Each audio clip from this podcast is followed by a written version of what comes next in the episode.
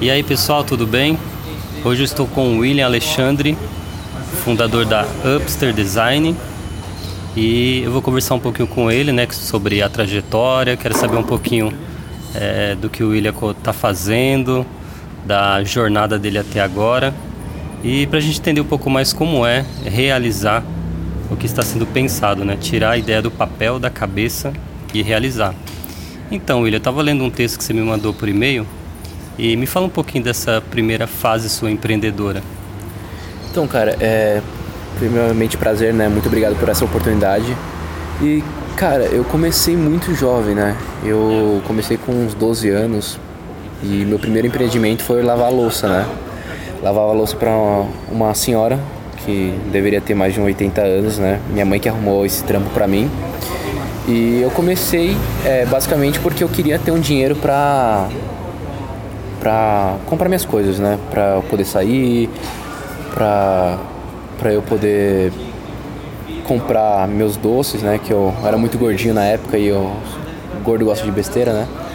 Então eu peguei mais por essa necessidade de querer ser independente, né? Não precisar dos meus pais para comprar as coisas básicas assim para mim, né? Então foi mais por uma necessidade de querer ser independente né? desde aquela época. Então acho que isso pautou bastante a minha vida é, de negócios até agora, né? Essa questão, essa necessidade de é, ter essa independência, de poder tra transformar o que você faz em algo que dê lucro e, e, e transforma é, alguma coisa assim física, sabe? Seu esforço transformado em uma coisa física, cara, isso daí é muito bom. Saber que você bota a mão no negócio e aquilo lá vira dinheiro. É, foi uma coisa que me brilhou os olhos quando eu era pequeno. Bacana. E quanto você ganhava para fazer cada serviço desse aí? Cara, era em torno de 10 reais, né?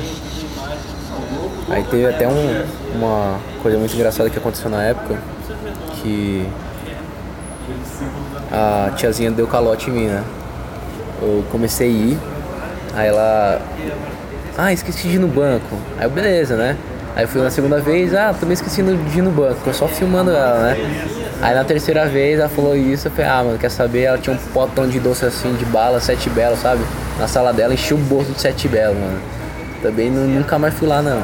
Ou seja, ou seja, no início de qualquer negócio, né, William, a gente sempre tem a tal da inadimplência, ou seja, o calote.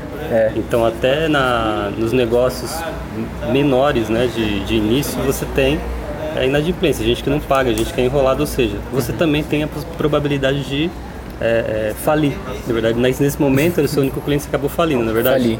Fali. Ok. É. E, a, e você parou? Nesse empreendimento eu, eu, fechei, né? Mas eu não fiquei parado, né? Tá. Em seguida eu já comecei a... Eu entrei em outro empreendimento, né? Que era bem diferente. Uhum. Eu vendia bala. Na, na verdade era chiclete. Tá. Pra, pra Mas esse é um outro assunto, uhum. tá? Então, por enquanto é isso e a gente vai conversar mais sobre isso. Certo. Obrigado, William, e até a próxima. Valeu.